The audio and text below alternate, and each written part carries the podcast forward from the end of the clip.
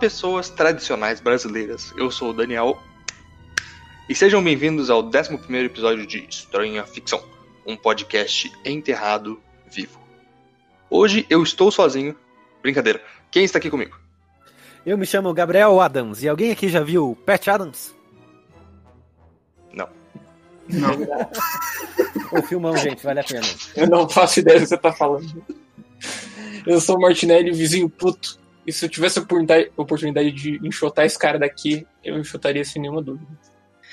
Eu sou a Morticia Gitter e eu gostaria de falar que o Gomes Adams deveria ser o estereótipo de galã universal.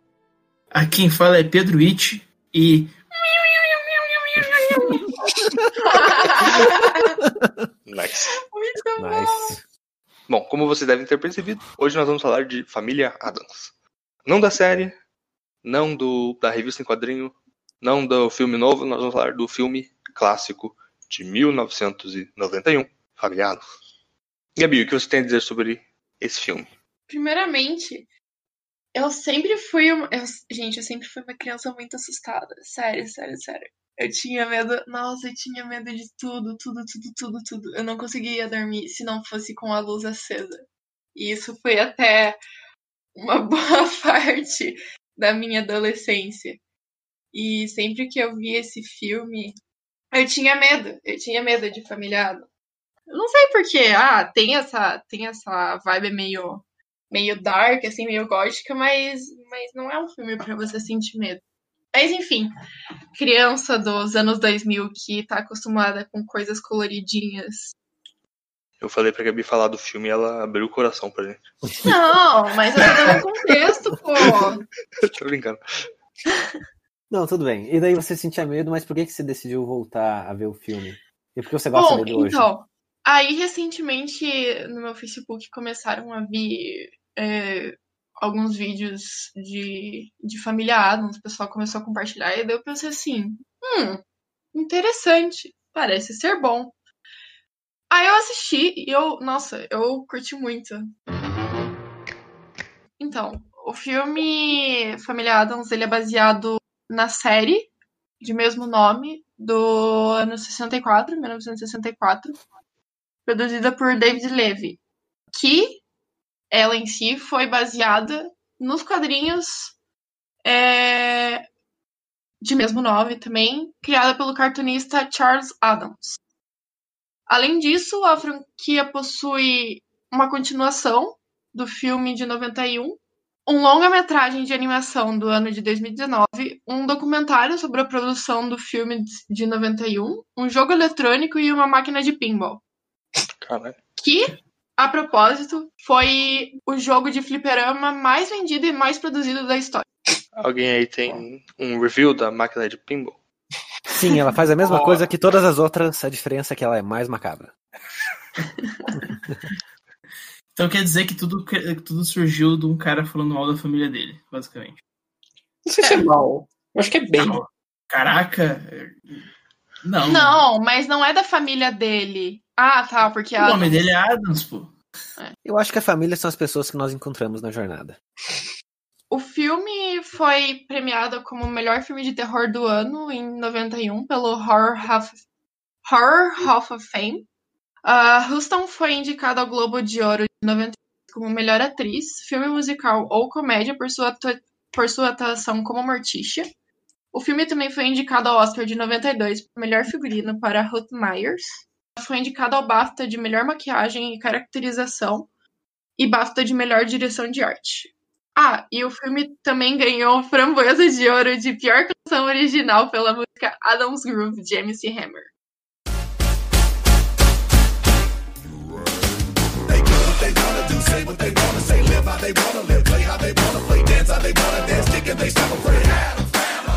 Fico surpreso do filme ter ganho o, melhor filme de terror de 91, sendo que no mesmo ano saiu O Silêncio dos Inocentes. Só deixando no ar, assim. Nenhum filme de terror não faz sentido. Não, é, tem, isso daí é debatível. É, tem várias pessoas que vão considerar um filme de terror, sim, por, por causa da estética. Mas essas pessoas a gente não considera. Mas antes de falarmos sobre esse filme de 1991, vamos para os recadinhos da semana.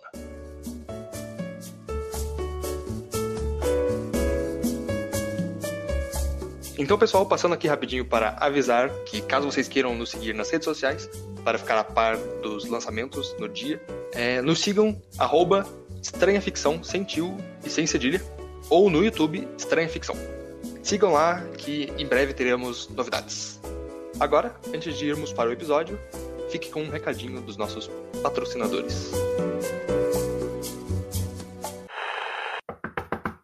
Quem é?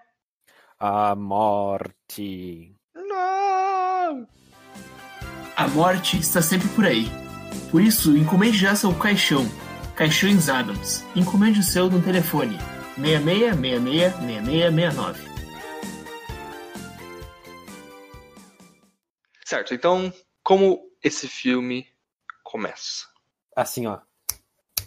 Pararara. Ah, é, começa com. Começa com o. Como é que é o nome? O coralzinho de Natal. Eles cantando, assim, a musiquinha de Natal. E daí as, as- a câmera só vai subindo, assim, e aparece a família inteira em cima de uma torre com um caldeirão de alguma coisa quente, prontos para derrubar nesse coralzinho natalino. O que? A gente chega à conclusão que desde aquela época escaldar crianças era divertido. Isso desde, desde Alibaba. pô. Não, não eram crianças. É verdade? Esse episódio não foi feito ainda.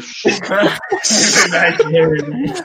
Mas eu, acho, eu, eu gosto muito dessa cena, dessa primeira cena do filme, que ela mostra muito a vibe do filme, porque ela, tipo, começa com aquela música de Natal, mó, digamos, vibes boas, assim. E daí chega os caras, tipo, foda-se isso, vão tacar água escaldante neles e caguei. É, eu me identifiquei nesse negócio porque eu realmente detesto good vibes. É muito do que trata da, da- do americano, né? Porque isso é muito do estereótipo que a gente vê nos filmes natalinos americanos. Ah, essas pessoas boazinhas, às vezes até da igreja, saem pra cantar é, em conjunto, Natal, uhul, estamos felizes, e daí já vem lá eles em cima de uma torre, todos pretos, olhando pra baixo, tipo, ah, se fuderam. Mas tem, tem todo um simbologismo nesse começo também, né? De tipo. As pessoas que estão cantando ali embaixo são essa família normal, assim, né? E já começa mostrando, né? Dando um tapa na cara da sociedade, falando assim: esse não é um filme de- sobre famílias normais. Minha interpretação desse começo de filme é de que, na verdade, o que a família Adams estava fazendo era zoar com o nascimento de Cristo, né? Então, é um filme altamente satanista, anticristão também, que denota muito bem o que, que as pessoas que não seguem Deus são. Isso é, felizes. É, ó. Mas aproveitando para puxar dessa simbologia que o Pedro comentou, a história original criada pelo cartunista foi feita exatamente para isso, para zombar da, da família tradicional americana nos anos 30. O estereótipo do oposto. Então, tudo que uma família fazia, eles não faziam, fazia tudo o contrário e tal. Sim, tem uma questão engraçada também, porque os americanos, né, eles nasceram uma nação burguesa já. E a família Adams, ela é altamente aristocrática. Assim, tipo, nos costumes, eles jogam esgrima, no porte também, tem toda um- uma ética de conduta que é mais tí- típico da aristocracia do que, sei lá, uma vida burguesa tradicional. Nossa, sim, é verdade. É, eles até meio que vivem em um castelo, né? Sim. Lembra bastante um castelo, a moradia deles. Não, mas a gente tá se enrolando. Eu não sei se vocês notaram, caros ouvintes, a o filme Família Adams envolve os membros da família Adams. No caso é um membro mesmo, uma mão, velho. É, vamos falar com personagens e o que nós tivemos. Certo, então, começando pelo It. Tomar no cu. Cara é o melhor personagem desse filme, assim. É o personagem mais profundo. Eu queria me fantasiar dele numa festa fantasia. Eu tenho uma fantasia dele aqui em casa. Caralho. Caraca, um cobertor. É, quando, e quando você for fazer o It, já dá pra fazer aquele. Ai, como que é o- aquele homem das cavernas da. Acho que era da Hanna-Barbera também. Capitão Caverna. Capitão Caverna, esse aí. Dá, dá mesmo. Mas enfim, como é que funciona essa família, né? Começando pelo seu patriarca. O Gomes Adams, ele O é. primeiro nome dele é Gomes, mano. Respeitar. Só pode ser o segundo, né? Meu, ele é. É um sobrenome. Ele é tão aristocrático que ele só tem sobrenome. Ele é tipo o oposto do Marcelo Álvaro Antônio. O bom do Gomes Adams é que ele não. Ele quebra quase todos os estereótipos, principalmente é, visuais tal, e ele ainda. Assim, vamos pensar em um contexto do, dos anos 30, quando ele foi criado, ok? Aham. Ok? Ok. É, nessa época ele quebrava todos os estereótipos e. Ah, ele é uma mão da porra, ele trata a Morticia super bem e eu gostaria de ser a Morticia. Principalmente, nossa, naquela cena. A primeira cena que aparece. Ele fala que vai lutar o sol por ela. É, eu achei aquela cena, tipo, de 20 minutos dele pelado com a Mortícia meio estranha, na real. Mano, essa cena faltou muito nesse filme, na moral. Não, mas se você pesquisar em algum outro site aí, você acha isso fácil. Quando eu fui procurar no The Pirate Bay, apareceu um lá. É, e o mais importante é que ele tem bigode. Agora, seguindo pra Morticia Gomes. Não, Adams. Adams. Isso. Caraca, velho, o nome do negócio é família Adams, velho. Ok, a Mortícia Adams. Ela é uma mulher fina, mas que gosta de um BDSM foda também. Mas ela gosta muito. Então, é a dualidade da mulher do século XX. Mas pelo jeito todo mundo naquela família curte, né? É verdade. Então tem uma coisa da Morticia que eu me pergunto, porque assim, Ah, eu também. o, o Gomes é, a, é o Adams original, certo? Ela adotou o sobrenome e entrou pra família. Sim. Como é que alguém entra nessa família? É isso, eu fiquei pensando também, mas aparentemente a mãe dela é tão maluca quanto, porque ela tá no filme. É, pois é, mas tipo, caraca, então eles não são tão únicos assim, então. É, então, a gente entra na discussão se eles são sobrenaturais, porque eles Como Podem assim? Não entendi. levar danos físicos e ficar de boa. Assim, eles são, né? Eles são pelo É. menos dotados. É que assim, eles não falam que eles são vampiros nem nada, mas eles têm muitas características de vampiros, né? É tipo inegável. É, A mas é verdade. Morticia já é uma bruxa. É, sim, ela, ela tem, tipo, higher education em. Em, tipo. artes liberais. Sacer... Não, puta, como é que é o nome? Em bruxaria e, e Artes coisas das antigas. trevas. Arte das Trevas, é. Ela foi aluna do Snape. Isso. E tem o Frankenstein, que talvez. É, na verdade seria o monstro do Frankenstein, né, Dani? Como você não sabe disso? O nome dele é Frankenstein, Gabriel. Não, não é. É claro que é. É? Herbert. Richard. Aqui, ah, de início, Morticia não se casaria com Adams. Na verdade, a mão de sua irmã mais velha, Ofélia, foi dada a ele. Porém, Morticia foi levada junto de sua irmã, pois não havia, não havia ninguém para cuidar de seu gatinho. Assim, quando Gomes e Morticia se viram pela primeira vez, se apaixonaram e quase cometeram suicídio para permanecerem juntos, algo que foi impedido por Mãozinha. O que que uma mãozinha não faz, né? Nossa, não. Mão amiga. É, a mão é outro, outro mistério, né? Cara, é o melhor personagem desse filme empatado com o Primo It. Meu, é que assim, vamos falar da mãozinha. Vamos falar da mãozinha, porque a mãozinha, ela é realmente um personagem importante. E, tipo, profundo. Porque ela tá ali pra dar suporte pra todo mundo, tipo, ele trabalha, tipo, pra caralho pra tentar ajudar financeiramente a família depois que acontece um rolê com, com as finanças dela. Ele é impressionante, assim. A mãozinha que salva a, a Morticia, de fato. Ele que põe as coisas de maneira que pudesse ter alguma resolução. E ela parece ser capaz de voar, né? Porque quando ela guarda a, a espada no negócio, ela faz um movimento muito estranho. Ela uma- plana, ela plana, A, ela plana. a minha teoria é que, tipo assim, ela é a mão de alguém que em vida batia muita punheta e ficou com a mão trincando. E daí a pessoa morreu e a mão foi preservada e, tipo, ela só é muito forte. Então ela- não é que ela voa, é que ela pula muito alto mesmo. Que ela tá no NoFap, então ela tem, tipo, muitos poderes extras. Tá, então vamos lá. já Tem mais uma personagem, personagem muito legal nesse filme que é a filha. E tem um filho também. Não, calma aí, o filho. Tá, vamos falar Ninguém liga pra legal. ele. Falar qual- Tem a, a quarta-feira Adams, que em português é conhecida pela tradução de. Não, é Vandinha. Não, é Vandinha, é Wednesday Adams e Vandinha em português. O que que ela é. Ela é uma criança muito inteligente. Ela é basicamente a pessoa que já sacou todo o plot do filme assim que o filme começa. Exatamente. Assim como o espectador médio. É, assim, basta ver, tipo, a cor da pele de um outro personagem da, da série que se chama Feast, não, Fester. Mas ela, na verdade, não sacou o plot twist, né? É. Sim, ela não, ela não sacou o plot twist porque ela não conhecia o tio, né? O tio tava sumido há 25 anos. Isso. Mas ele tinha aquela estátua bizarra dele segurando uma lanterna. Uma- Ou seja, no fim das contas, ela era a mais inteligente, mas ela foi a única que errou. É verdade. É Olha lá. verdade. Ela errou por estar certa. Mas a Vandinha, pela, pela pouca idade dela, é um pouco. Assim, você não deve esperar muito de nada, de nem, muita bondade de nenhum personagem dessa família, mas a sede por assassi- assassinatos que a Vandinha tem é um pouco, um pouco assustador. Eu gosto muito que a Vandinha, ela é uma personagem, tipo, honesta. Ela sabe que, tipo, ela não é ok, ela tá super de boas com isso. Porque ela, ela, ela, tipo, né? Ela é uma psicopata. Inclusive, quando ela vai se fantasiar, porque tem um momento que é um Halloween, né? Ela se fantasia dela mesma. Sim. Cara, essa parte é genial. Realmente. Sim. Mas é, é- ela é totalmente sádica, ela adora ficar colocando os irmãos no meio das máquinas bizarras dela pra ficar torturando ele. E o irmão gosta, acho que o irmão é maso completo. Eu acho que ele é meio demente, na verdade.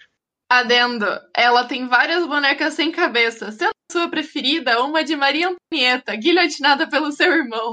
Sim, mas tá no filme isso. Ela tinha ah, a boneca.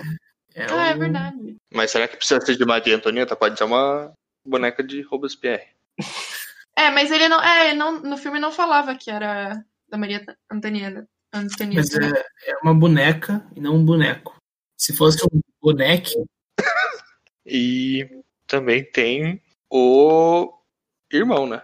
Que é o centro da narrativa. O Fritz. É, o Fritz, ele é um merdinha, né? Não, ele é. Ele é Um um merdinha. cara. cara, o nome dele não é Fritz. não é ele Fritz, é Pugsley. Pugsley. Hã? Então, o Busley é um merdinha, né? Não, porra. Pugsley. Pugsley é o nome dele. Pugsley. Ah, tá. Eu tava falando do outro irmão. Faster? Isso. Ah, esse é o tio. Não, não. Conseguiu errar É, mas dois. o tio é irmão do cara, porra. Vamos, eu vou bater muito no Dani, vai ser. Não, mas a gente tá falando, a gente tá falando da- da- dos filhos. A gente já do falou do da- Pugley. Do Pugley. É. O que a gente falou é basicamente que ele não importa pra nada na história. Pronto. Ele só tá lá pra, pra servir como cobaia pros assassinatos da Vandinha. É, ele parece o Engraçado. cara da fábrica de chocolate. Sim, só sim. porque ele é gordo, daí. Não, porque ele é careca. Então ele não parece o cara da fábrica de chocolate. Parece. Só vi que parece. E agora tivemos a primeira participação especial do podcast. Isso. Tem também o, o personagem, né? O, o instrumento de roteiro principal, que é o, o irmão do Gomes, que se chama Fester. Ele é um personagem misterioso durante boa parte do filme, porque ninguém sabe como é que é a personalidade dele de verdade. Ele foi uma, um, um membro familiar que sumiu 25 anos antes do começo da narrativa. E, e é isso aí, né? Ele é careca também. É. Que na verdade o, o irmão seria Faster, mas o nome do, do da pessoa do charlatão dele em si é Gordon, né? Gordon Craven. Mas, isso. mas E esse Gordon não é careca a princípio. A gente tem o personagem do, da mãe do Gordon. Da mãe. é- que é- parece que é mãe, eu tive essa impressão no começo do filme. é uma mãe Ah, é adotiva, mãe, né? é mãe. Aham. E, e que ela. Eu não sei qual que é a profissão dela, ela é meio tipo. Rica. Agiota. Ela é rica, ela é apenas rica. É, e por que que é, essa família se, se encontra em altas aventuras durante a uma hora e meia de filme? Basicamente porque o Gomes tem muitas saudades do irmão, ele sente uma falta e uma culpa enorme por conta do, do afastamento do irmão da família, do irmão dele da família.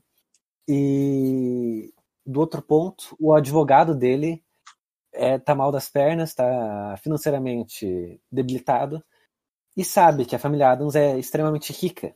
Então ele faz todo um plano para convencer de que é, essa pessoa que ele acabar conhecendo é na verdade o irmão perdido do Gomes. E daí Isso. esse irmão entra pra família e ele tenta tipo fazer um jogo de máscaras pra pra se manter lá, descobrir onde tá o cofre com o dinheiro e ficar rico. Esse é a sinopse, né? É, é basicamente isso. E daí eu acho que chega no primeiro ponto da interessante discussão também, que é a família Adams, ela é nobreza abertamente, né? Ela é uma família ociosa, ninguém ali trabalha de verdade.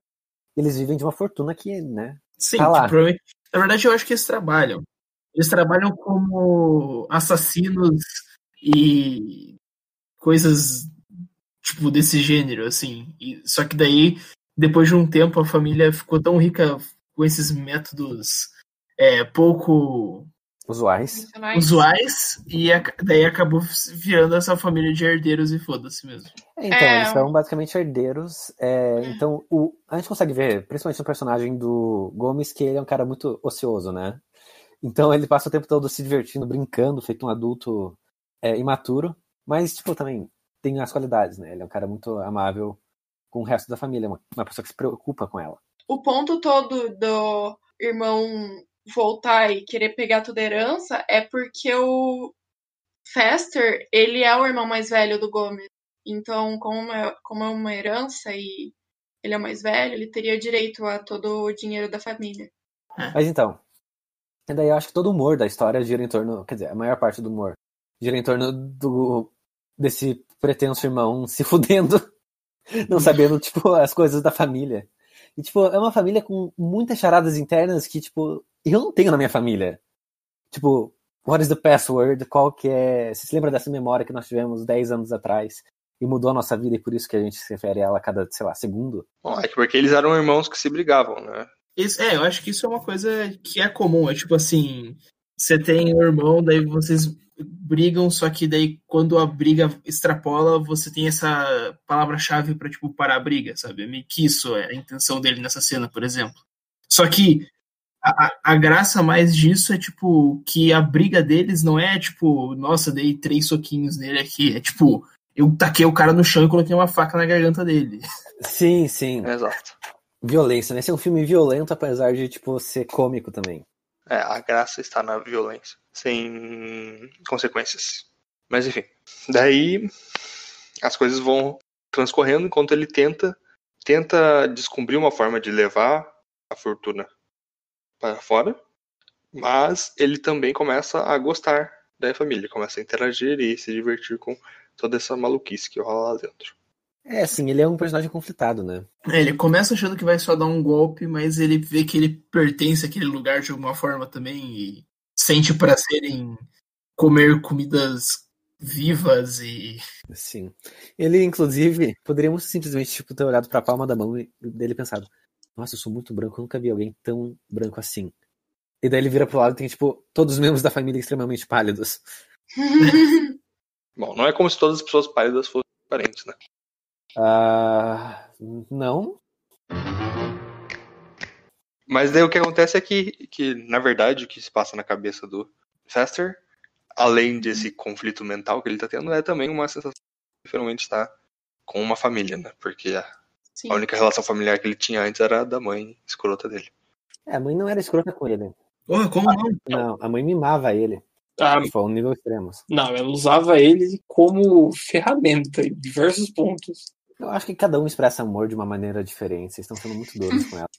Cara, ela era agiota e ele era o tax collector, velho. Exato. Sim, just like any family out there. Exatamente. Como é que funciona a máfia? That's how mafia works. Família. Inclusive, é um ponto muito legal do filme, mas que foi um pouco problemático pra mim, porque eu não vi com legenda, que eles falam, tipo, outras línguas em alguns momentos. Tá certo que são frases clássicas, né? Tipo, Mon Amour e... É que o, a, Querida. Morticia, a Morticia tem uma. eu- Eu não tenho certeza se ela tem ascendência francesa, mas ela sabe francês. E o Gomes, mas o Gomes ele, ele tem ascendência Espanhol. hispânica. Não faz sentido pelo nome. E, bom, isso de algum modo casa com esse sentimento aristocrático. Sim, sim. Inclusive, tipo, de um lado tem a França, né? Que é um país que, tipo, acabou com a, com a família real, e daí do outro lado tem os merdinhas espanhóis que ainda tem, né? Lixo. Isso é uma metáfora pra ver como Gomes ele é o merdinho da relação. É, sim, eu acho que o Gomes. Não, o Gomes ele é um cara genial, mas ele não trabalha dando uma pitadinha do que no, se desenvolve no filme, eles acabam perdendo a casa por conta dessa questão de o, o Fester ser uma pessoa mais velha, né, e ser a herdeira o herdeiro legítimo do patrimônio da família. É, eles acabam sendo enxotados daquela casa enorme que eles viviam e, vão, e tentam ganhar a vida como americanos comuns. Essa é uma parte marcante da história porque, tipo, por mais que ela dure pouco tempo, né, ela é o momento que a gente realmente coloca os personagens em um cenário comum, né? Sim. Tipo, é, o Sim. contraste fica mais claro. Comum pra gente e estranho pra eles. É a melhor parte. Sim. Eles não sabem É. agir. Eu não sei, eu acho que eles lidam bem, assim, com a, uma apatia de alguém que já tá acostumado com o mundo externo, mas que não liga muito de em se conformar. Tanto é que, né, a, a Morticia, ela não perde a compostura, ela simplesmente continua daquele jeitão é, sério e, e sóbrio, falando pra crianças como ah, o João e Maria queimaram a bruxa no caldeirão. E depois disso as crianças choram. Muito bom isso. Sim, tem toda. Essa é uma parte muito boa, que é tipo a inversão de, de valores, né? Eu acho que os roteiristas eles foram muito bons em, tipo, selecionar coisas que a gente toma, tipo, for granted, né? E daí Uhum. eles invertem assim, e. que é um- são momentos engraçados. São.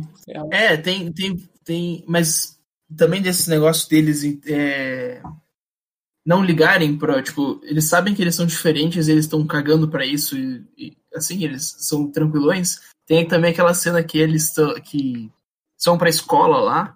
E, ele, e a professora vem falar, tipo assim, ah, eu tenho que falar uma coisa pra você aqui. As crianças precisavam escolher é, um- uma pessoa Uma que figura. é uma figura que eles têm como, como exemplo. A fulaninha aqui es- escolheu a, sei lá, uma apresentadora americana. É, pois daí, é. daí a Morticia olha e fala assim, e você falou com os pais dela? Eu assim, também faria, né? é. Eu acho que é muito melhor você escolher uma bruxa do que o George Bush, né? Sim, é. Eu acho que bruxas mataram muito menos gente do que o Bush. Mas... Sim. Tem também uma inversão curiosa que, bom, talvez uma inversão mais, de certo, uma crítica, que quando tem essa situação de, tipo, colapso financeiro da família, o Gomes, ele fica melancólico em casa, vendo TV o tempo todo, e o resto da família vai trabalhar. Até as crianças vão trabalhar nesse espírito americano de, tipo, iniciativa privada e eles vão vender limonada, só que a limonada deles é, deve ser provavelmente venenosa. É, mas o Gomes ele também ficou um pouco abalado por causa do irmão, né? Porque ele era o cara que mais se preocupava. E que ele confiava de fato no irmão. Mas é, é porque você pensa, né? Pô, você tá lá, cara, teu irmão. Vocês brigaram, aí o teu irmão passa 25 anos fora. Daí, pô, ah, tadinho, né, mano? O cara é mó gente boa tal. Ele fica claramente depressivo naquele momento. Sim, bem depressivo. O... É engraçado porque, se, se duvidar, o Gomes ele passa por todas aquelas etapas da aceitação. Tipo, negação, não, ele não é meu irmão. E Ah, sim. Ele nota que, que, o, que o Fester não tem, tipo, todas as memórias que ele esperava que ele tivesse. E todo, toda essa familiaridade com a família. E daí ele começa a suspeitar, não, ele não é meu irmão, ele, ele é claramente uma outra pessoa, um impostor, um fajuto, um, um maldito. Ele fala vários nomes nesse sentido, eu fiquei impressionado, inclusive. E, e daí tem um momento genial em que a mãe da do a mãe adotiva do Fester, né, essa J, ela ela convence com uma psicologia muito barata que o Gomes ele só tá deslocado mentalmente e que na verdade ele realmente é o irmão dele. E a maior prova disso é que o Gomes não acha que ele é o irmão dele. É muito bom, velho. É, prova como, tipo assim, no final das contas, eles são, tipo, essa família safa e tal, mas ele é um idiota, tá ligado? Sim, sim. E também que a psicologia é um elemento narrativo fácil de ser usado. Já diria. Temporos. Exato. Partes de geração de Bush daquela psicóloga são as minhas favoritas do filme. Bom, depois dessa empreitada toda pra eles, tipo, arrecadarem dinheiro e tudo mais, a Morticia decide, né? Esse cara tá meio deprimido. Vamos dar um jeito, tentar dar um jeito nele e pegar nossa cara de volta. Sim, a Morticia ela vê, tipo, o Gomes altamente deprimido e triste. Vai lá falar com o, o Fester e o resto da- das pessoas que estão morando na casa, que era- anteriormente era deles. E daí ela, ela é emboscada, né? Porque enquanto eles estavam, a família Adams estava fora da casa, esse Fester, que é um impostor, que na verdade não é, plot twist, a, a mãe adotiva dele o advogado, eles eles estão tentando encontrar uma câmara secreta, não do Harry Potter, a câmara secreta onde ele guarda o tesouro é, monetário da família. E eles não conseguem, porque tipo, é uma casa bizarra, com várias portas secretas e entradas e. Inclusive armadilhas, né? Eu não sei por que teria uma. Não, é justamente por, pra, por o que aconteceu ali, né? Exato. É. Se fosse E também porque eles gostam de cair na armadilha. de É, é verdade, é verdade. E daí eles não conseguiam achar, quando a Mortícia foi lá falar com o Fester pra tentar fazer as pazes, pra ver se, tipo, ele reconsiderava esse desencontro que ele teve com, com o irmão, ela é apreendida e ela acaba sendo torturada, mas ser torturada é gostoso, né? É, ela tava meio, tipo, hum, você já fez isso antes. É, ela não leva como É muito ruim. bom. Sim. Eu me pergunto quantas gerações de pessoas adeptas ao BDSM e do estilo gótico esse filme produziu. Com certeza Inovações. influenciou gerações aí. Sim. Foi o que foi o que deu a, a ideia para 50 tons de cinza, inclusive. Sério? Eu imagino que seja. Não! Ok, Deve então. Então foi. Esse é o canon now. É, esse- acho que isso é agora é verdade, velho. Tipo, Não é o mesmo autor? Sim. sim, Dani. É o mesmo roteirista dos dois filmes. Só que Sim. em um ele, ele colocou piadas e no outro não. E é basicamente isso. Vamos lá, mais paralelos entre 50 tons de cinza e familiar.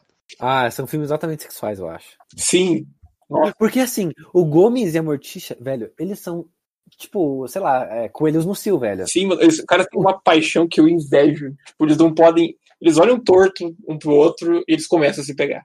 É engraçado, tem, uma, ah, tem um momento em que eles estão é, fazendo uma, uma doação, porque assim, eles, Sim. eles curiosamente têm, tipo, muitos bens e eles são altruístas também, né? O que provavelmente também é uma crítica ao caráter egoísta dos americanos. Mas eles estão. Eles fazem doações com. Doações não, leilões com, o- com o bem deles, e daí o, o- esse dinheiro, esse lucro vai cha- caridade. E um desses bens lá tá sendo amostra, assim. Só que ao invés de tipo, eles esperarem as outras pessoas do leilão comprarem, eles começam a apostar, a aumentar a aposta deles mesmos. Então, tipo, eles gastam muito dinheiro pra ficar com o mesmo bem que eles já têm, e nesse meio tempo eles começam a se pegar. Parece que eles têm tesão em aumentar o preço que eles vão pagar. E é tipo a Morticia disputando com o Gomes o preço do bagulho que era deles. E daí eles só não aumentam mais porque eles começam a se pegar nele. Sim, muito bom, muito bom. É engraçado. E, isso eu acho uma coisa curiosa desse filme, porque eu- não sei como ele pode ter feito tão, tanto sucesso. Quer dizer, na verdade eu entendo como o filme fez sucesso, mas já- deixa eu só explicar meu ponto, é que, tipo, ele é um filme que não é pra crianças, porque crianças não vão entender a maioria das piadas. Uhum. Mas ele também não é um filme pra adultos, porque ele não é, tipo, uma comédia, digamos, inteligente ou algo. Sim. É, tipo, não é o Woody Allen, né? É um grande filme de comédia, todos os deles são perfeitos e vocês calem a boca. Mas o ponto que eu queria chegar é que eu acho que ele, ele, tipo, ele só fez sucesso por ser uma continuação à série que foi feita 30 anos antes. Então eu imagino que as crianças que viam a série e achavam engraçada. Se bem que a série agora, voltando aqui nos meus pensamentos de infância, também tinha umas coisas meio assim. Eu acho que é aquela pira de você fazer um filme que vale tanto Para os pra. públicos, né? É, exato. As piadas que têm alguma conotação sexual, elas não são muito na sua cara. sabe? É, não, não tem muito, tipo. Não, mas tipo, eu não, eu não imagino que uma criança saiba o que que é cianeto, entendeu? É isso que eu tô dizendo também. Ah, tá. É tipo Chaves. Tipo, todo mundo gosta mesmo sendo. Ruim. Né, eu não gosto. Toda, todo mundo que é gente gosta. Pedro, tem tipo cianeto seguido por uma banana de dinamite. Então, tipo, É, não, sim. sim, sim, eu entendo, eu entendo, mas tipo, aquela cena que eles estão no cemitério lá falando sobre o jeito que as pessoas morreram, assim. Só é engraçado porque, tipo, você sabe o quanto aquilo é.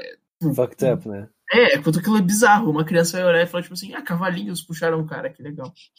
Sim, porra. Isso aí eu acho É. que eu não faria isso. eu acho que eu criança tipo, caralho, velho. A, a criação de vocês foi muito estranha. A minha, a minha cena favorita do filme é a cena da festa, velho. Meu, que eles dançam. Qual que é o nome daquela dança mesmo? Uma música. Isso. A música, isso. Eles dançam uma música. Mas, tipo, não só por isso, mas também por todas as outras figuras que aparecem lá. É. O Primo It, que é, já comentei que é o melhor personagem desse filme. É, as gêmeas é, siamesas lá, que até então a gente achava que eram duas pessoas diferentes. Sim, esse é um bom plot twist. Eu gosto, eu gosto dessa cena também, mas pra mim a que se sobressai é a apresentação de teatro das crianças. Que, Nossa. bom, o contexto é que tá tendo uma exposição de talentos, talvez, de final de ano, na, na escola em que a Vandinha e o irmão dela é, estudam. E daí o, tem uma apresentação tipo, infantil, crianças cantando e tudo mais, que todo mundo sabe que é um saco, mas ninguém admite. É, mas, de fato, a família Adams não tem nenhuma preocupação em fazer uma careta vendo dessas coisas chatas. E daí, quando chega a apresentação dos filhos deles, é simplesmente extraordinário, porque, É um primeiro de tudo, é um duelo de esgrima. Não com, com espadas de esgrima contemporâneas, que tem, tipo, ponta, é, ponta eletrônica. É com uma espada de esgrima, tipo, de verdade. Então ela é pontuda, afiada. É, então são duas crianças batalhando quase até a morte, só que com o twist de que tem próteses de sangue Muito. no braço e na perna delas, e quando a espada rasga essas próteses, explode sangue pra caralho e suja toda, todo o palco, todo, Toda a plateia. toda a cortina, toda a As quatro plateia. primeiras fileiras de pessoas Que- assistindo. E todo mundo fica vermelho. Velho, é, é Carrie estranha, só que tipo. Família Adams. Porque é muito sangue, velho. É, é muito molho de tomate. Eu ia falar que era family friendly, mas definitivamente não é. Então, mas eu acho que criança tá, tipo, gosta de sangue, né? é, bom. Quem nunca foi É. criança e quando, tipo, ralou o joelho bebeu o sangue que saiu? Esse Eu? Nossa, tem gosto de, de ferro. É, bem assim. É, Sim, é verdade, eu já fiz isso. eu fato, eu fiz isso pra caralho. Mas Mas eu acho que a coisa que mais me deixa, tipo, caralho, essa cena é muito boa é porque, tipo, eles estão recitando um texto shakespeariano, assim. Sim! E, tipo, cara, como é que as pessoas, mesmo sujas de sangue, não levantam e batem palmas pra isso? Porque, tipo, caralho, essas crianças são gênios, mano. Eles estão recitando Shakespeare. Eu gosto dessas coisas que são idiotas, assim, porque eu amo sitcom.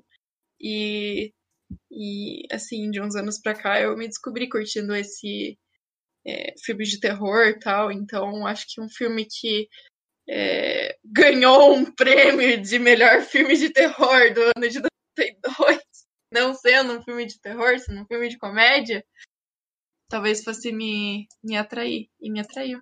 Eu gosto muito do, das cenas da Vandinha da Morticia, do humor delas. E pra mim, a melhor cena do filme foi a cena da Morticia e do Gomes na cama. Ah, Você foi inco- incontrolável noite passada. Me deu medo. Faça de novo. nossa, sim. sim. Mano, imagina o que, que o Gomes fez, velho. Ele deve ter pegado, tipo, um cutelo e botado na garganta dela. Tipo, Nossa, botar ela de ponta cabeça naquelas rodas e começado a jogar faca. é, gente descobre que não é nada sexual, só, eles só, tipo, gostam de, tipo, quase se matar. É. A cena do, do teatro é uma das que mais marca. Que tem essa. tem esse contraste estético da família Adams com os outros, que todas as outras famílias desse filme tentam pelo menos aparecer certinho e tal. E se, se portar de maneira educada com os outros, os caralho. E todas as vezes que aparece uma família dessas, tipo, ela começa aparecendo toda certinha.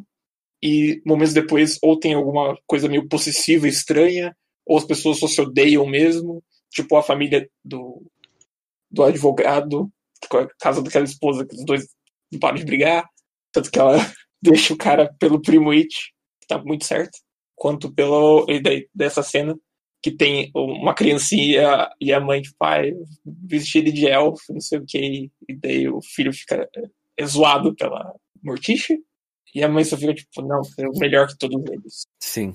E- Sim. É. quanto daí tem esse lado negativo embaixo daquele verniz de idealização da família normal que tem nas outras, na família não tem esse verniz, é tudo, na verdade tem o contrário disso, tem a estética dark, bizarra, gótica, mas você vê em todos os momentos que eles realmente se amam, e isso eu achei muito fofinho. O filme inteiro, só por isso eu gostei de ver. É, eu acho que, tipo, é um pouco de. Não é porque a família é disfuncional fora da, da família que ela precisa ser uma família zoada, sabe? Assim, e você vê Sim. como o Fester, como o Gomes ama o Fester, tipo, de verdade. No momento que ele entra naquele cofre para mostrar as coisas para ele, ele tá muito feliz, ele tá muito animado. Ele, tipo, nossa, que saudades que eu tava de você. É, eu acho que, tipo, inclusive, toda essa sexualidade que eles demonstram, assim, é só porque eles vivem num estado diferente da gente, sabe? Muito mais intenso. Daí foi a forma que os diretores descobriram para aumentar essa intensidade, né, Dani? Isso. Talvez também tenha um pouco de, deles- de como seria o ideal na cabeça de quem fez isso. Tipo, as pessoas não começarem a se odiar e não gostar de ter intimidade corporal com os outros depois de um tempo casado. Quer dizer que então que a solução para o divórcio é Sei lá. homicídio. Não é. Isso é, inclusive, o plot de vários livros de romance muito merda. Paramos com a Morticia indo pra casa. Daí, nesse momento, daí o Gomes vai resgatar ela, né?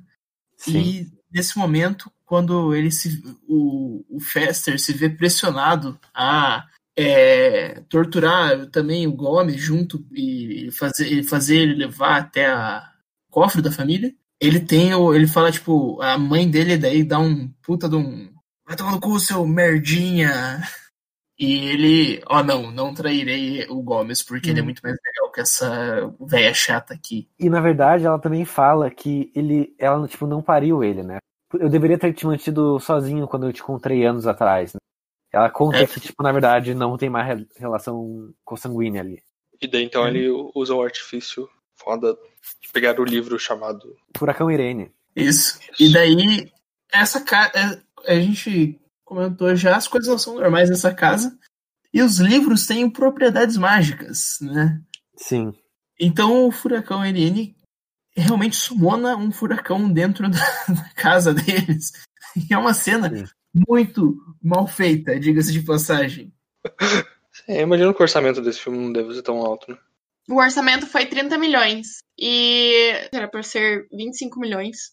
Só que teve um problema que é, eles ficaram reescrevendo várias vezes o roteiro. E também teve pessoas que tiveram problemas de saúde e tal. Então, de 25 milhões para, foi para 30 milhões. O que levou a produtora Orion vender o filme para Paramount Pictures. Que Isso. Terminou o filme. Não, mas dá pra ver que não é um filme com orçamento baixo, porque tem o Christopher Lloyd, que é o Doc Brown do De Volta ao Futuro, depois de ter feito De Volta ao Futuro. Então eu imagino que ele era uma pessoa famosa, assim, só, só Ah, jogando. talvez ele fosse um ator decadente. De Volta ao Futuro 3 é tipo de 1989, se não me engano, ou 90. Teve- É, tipo, uma A decadência dele foi muito rápida. Inclusive, foi uma coisa muito triste, porque Família Adams tem o primeiro filme des- dessa. é, dos anos 90, Família Adams tem o primeiro filme e tem o segundo filme. E era pra ter o terceiro filme, só que o Raul Julia morreu um ano depois do, do segundo filme da Família Adams. que é Então ele Raul? nunca pode ser É o- é concluído. É o Gomes. Caramba! É Aham. aqui no chat pro Gomes. E, o... Chato. e ele é o Mr. Bean também? Ou eu tô ficando maluco? Não! Nossa. O quê? Eu tô me ficando maluco. Ok, Nossa, não ok. tem nada a ver. Eu tô- Desculpa. Ele é o Silvio Santos, né? Esse não é aquele cara que faz o Velozes e Furiosos? Na verdade, eu não. eu nem lembro direito do Mr. Bean, mas enfim. Have you seen Mr. Bean? This is you now. Agora eu imaginei o Mr. Bean com aquele bigodinho do Gomes. Nice. Caraca, o Mr. Bean devia ter feito o Gomes nesse filme. Ai. Com todo aquele sex appeal dele, né? Ele ia fazer umas caretas. E ele não ia falar nada o filme inteiro.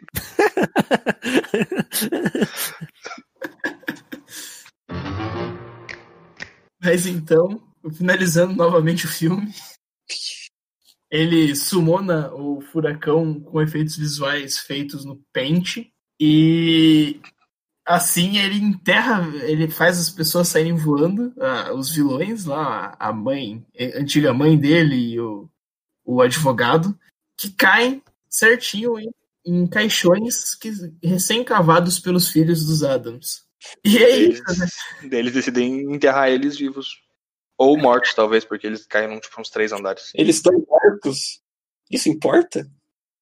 Exatamente, essa fala é muito boa, velho. É tipo assim, caguei, eles são vilões, eu tenho que. Eles merecem sofrer aí, foda-se. É, acho que esse é ele- elemento de mais terror que tem esse filme, que é tipo, pessoas sendo enterradas vivas mesmo e foda-se. Por duas crianças. Mas nesse momento também o, o furacão, por algum motivo, lança um raio É muito bom, não faz tanto nada nítido. atinge o Fester e recupera que faz recuperar a memória dele com um choque, porque o tratamento de choque funciona. Mas assim, assim que acaba a história, né? Tipo, com eles recu ele recuperando a memória e daí eles tendo um. ah, o, que, o que seria. O filme começa no Natal pra, pra, da vida real. Só que eu imagino que pra eles esse é o verdadeiro Natal, que é o Halloween. É, daí então eles estão reunidos e eles vão fazer a cerimônia de desenterrar corpos. E daí nesse momento a, a Mor- Mortícia. Isso? E quase, quase, Dani, quase. Ai, mano, eu só quero dizer que o Morticia é o nome da morte mulher, e daí eu fico pensando nisso só toda hora, e eu tô muito incomodado. Mas é justamente por isso. É por ser. Pra, pra ser morte mesmo. Não, não, morte do Rick Morty. E do personagem mulher. Caralho!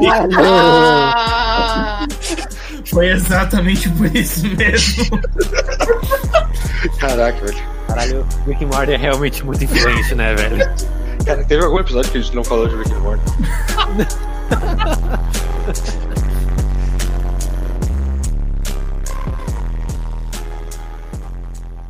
Então, agora vamos para as notas. Gabriel, qual a sua nota para Família Adams, 1991, de 0 a 10? Eu tenho plena compreensão de que uma obra aproveitável não precisa ser boa. E esse é exatamente o caso de Família Adams. Você aproveita vendo o filme, você, você se diverte, ri, tem umas piadas boas aqui, outras lá. É, tem uma estética curiosa, você faz pensar também um pouco. Mas não é um filme bom. assim. É um filme ok, divertido. Então, por vou dar um honesto 7 para Família Adams. Ok. Martinelli? Perdão, perdão. Eu vou dar um honesto sete corpos enterrados para a família Adams. Ok. Martinelli? Então, esse filme. Eu gostei bastante dele, realmente me diverti vendo. Tipo, o filme é engraçado. Eu amo a estética, eu adoro como os personagens, tipo, nossa, que coisa horrível. Adorei. Quero mais, faz de novo. Constantemente. Eu adoro como os personagens são fofos pra caralho, no fundo. E, só- sei lá, ele não é profundo ou alguma coisa assim. Mas eu me diverti. Então eu vou dar um 7, 8, 7.8, sei lá. É, tá. É, Gabi? Ah, eu gostei bastante desse filme. É, como eu já tinha dito antes, era um filme que eu tinha um pouquinho de medo quando eu era pequena, então ele acabou me surpreendendo. É, eu gosto de comédias bobinhas, assim, a estética dele me atraiu bastante, justamente por ser uma comédia bobinha. Com tudo isso, acho que eu vou dar um 8.6. Tá certo. E Pedro? Então, eu vou meio na mesma lógica que o Gabriel, só que não sendo tão generoso assim. É, eu acho que ele é um filme divertido de ver, ele é um filme bem sessão da tarde, assim. Não é um filme que você vai. Acho que ninguém vai ver ele esperando que é, tipo, meu Deus, que filme revolucionário. Mas eu acho ele legal. é, ele tem piadas muito boas, essa estética é muito boa. Mas eu acho que assim, essa estética não é nem mérito desse- do filme, sabe? É, ele é mérito mais da série e dos quadrinhos que vieram muito antes. Então, e tipo, o que eu sinto muito nesse filme é que ele tenta fazer a mesma pegada da série, só que durante uma hora e quarenta. E isso fica meio cansativo depois de um tempo, sabe? Eu acho que fica meio repetitivo depois de um, depois de um tempo, porque as piadas meio que se repetem. Mas eu gosto, acho, acho divertido. É, as atuações são muito boas. É, eu, eu gostei muito da atuação do Christopher Lloyd como tio Fester. Eu, tipo, cara, ele faz umas caretas que, assim, eu ri alto. É, muito, é divertido de assistir. É um filme família, assim, né? É, mas minha nota, por ele ficar meio enrolado mesmo, eu acho que é um 6. Sólido 6. Não é ruim. Também não é nada genial.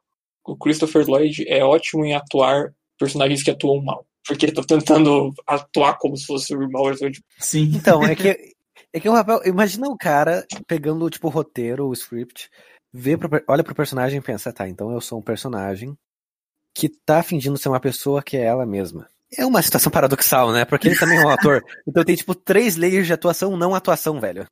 É, cara. É. Por isso que pegaram um ator mais caro. E, e vocês falando que não, não tem profundidade esse filme. Bom, é, eu acho que eu vou numa vibe mais parecida com a Gabi. Tipo, eu acho que é meio é que eu não consigo meio que avaliar as coisas meio que num um panorama universal, sabe? Eu gosto de avaliar pelo que o- a obra se propõe, né? Tipo, não vou querer comparar tipo um filme de comédia simples com, sei lá, Coringa 2019. Exatamente, porque é muito melhor, né? Não, Comparado- Coringa 2019 foi uma obra de arte, velho. Ou com, sei lá, Tony Darko. Filmes tipo Nossa. que marcam séculos. Mas, tipo, é uma comédia, se propõe a ser uma comédia pra trazer de volta esses personagens. Eu acho que faz bem tudo isso. Tipo, é engraçado, é a estética eu acho muito boa, o, conceito de tudo das- desses personagens é muito bom, então, sabe? Eu acho que eu também vou dar, tipo, 8,4. Nossa média ficou 7,56. 7.56, que comparado com o IMDB. O IMDB deu 6.9, ou seja, nós estamos um pouco mais afastados do nosso grande objetivo. É, fomos muito generosos pra esse filme. É, sim, eu quero retificar minha nota. Mentira. Eu acho que eu vou aumentar para 9. Tudo que o Gabriel for, aumenta, for diminuir, eu aumento. Só pra não fazer diferença. Tudo que o Martinelli for aumentar, eu vou diminuir. Então vai ficar infinito. Yes. Nice. Como tem limite, uma hora alguém vai chegar em 0 e outro em 10 e a média vai diminuir. Então, boa, Gabriel. Mas e se Nice. Não tivesse limite, seria tipo um so- somatório de um infinito positivo com um infinito negativo que daria um resultado inteiro. Ah, legal. Partindo dessa conversa estranha, nós podemos então discutir a nota de estranheza, que é o ponto principal desse podcast, em que nós definimos o quão estranho é uma obra. Então, de 3 a 12, Pedro It. Qual é a sua nota? Então, é, estranheza pra esse filme é uma coisa difícil. Porque, ao mesmo tempo que ele é estranho, ele não tem uma vibe estranha. Não sei se eu consigo é, explicar muito bem isso, mas, tipo assim, as coisas estranhas nesse filme são normalizadas, sabe? Um Uhum. filme é normal. Isso não- faz com que não seja tão estranho assim. Mas, assim, crianças homicidas são sempre, é uma coisa sempre que pesa um pouco pra estranheza. É, um ator interpretando um ator sem ser um ator é realmente uma coisa estranha também. Então minha nota de estranheza vai ser um sólido 7,5. Tá certo? Eu queria muito que o Pedro tivesse respondido falando. Vou perder essa oportunidade. Bom, seguindo então para Mortícia Gitter. Qual é a sua nota de estranheza? É, então, levando em consideração as coisas que o Pedro falou, mais eles terem um tio, que é o Capitão Caverna, mais ter uma mão que anda por aí, faz código Morse para outra pessoa que está sei lá onde, sem nem ter contato com a outra parte do corpo, eu acho que vou dar um 9,137 pessoas enterradas vivas. Mas 0,137 pessoas. enterradas. 9,137 pessoas enterradas vivas. Ah, é porque o 1.37 é a mão. Exato. É, exato. Tá bom. É... Martinelli, o vizinho puto. Tá, De novo, esse filme é difícil de dar esse tipo de nota, mas as relações entre os personagens, elas não são tão estranhas assim. Tipo, você bate o olho e você mais ou menos entende como eles são. Eles se tratam de uma maneira carinhosa o tempo todo. Eles têm, tipo, é, a maneira deles se tratarem de maneira carinhosa é diferente, sim, mas eles ainda se tratam de maneira carinhosa, não tem nada muito fora do normal. A estética em si é bizarra, eu adoro ela por isso, Hum, Então isso levanta bastante, mas eu acho que o resto não levanta tanto. Então eu vou dar um 7. Tá certo. Então, Gabriel Adams. Eu concordo muito com o que o Pedro falou. Discordo um pouco do que o Martinelli disse. É... Porque eu não acho que, tipo, membros familiares se amarem é normal. Na verdade, é exceção, né? Tá bom, tá bom. Essa é a realidade. As pessoas geralmente brigam dentro da família. Mas vamos lá. A minha nota vai ser de 6,66. Porque, né, na vida dos Adams, tudo que é estranho pra gente é cotidiano. E a estranheza deles não, não transpõe dos personagens normais pra telespectadores. Porque a gente tá acostumado, a gente vê a história do ponto de vista deles. Então, todo esse. Essas coisas diferentes que eles fazem, depois de talvez cinco minutos de filme, já é normal, sabe? Inclusive é por isso que a primeira cena é tão bizarra, mas as outras não são tão bizarras. Porque a gente não tá acostumado. Mas depois a gente se acostuma e não é tão estranho. Então essa é a minha nota. 6,66. Estranhezas cotidianas. Tá certo. É, eu concordo nesse quesito de normalização da estranheza que vocês abordaram. Então, como o filme ele não tem, tipo, esse, esse, esse, essa intenção de causar estranheza, e sim, uma, e sim apresentar o estranho de forma normal. Ainda assim, não dá pra ignorar que coisas ainda são estranhas. Então não é, tipo, algo super baixo, assim. Então eu vou dar 7,1. Nossa média é de 7.4794. Ai, Oh, é um número bonito. E acho que então assim a gente arruma para o fim desse episódio, número 11 de Estranha Ficção, Família Adams. Bom, como vocês devem ter percebido, hoje nós vamos falar de Família Adams. Não. Nossa. You had one job. Adams.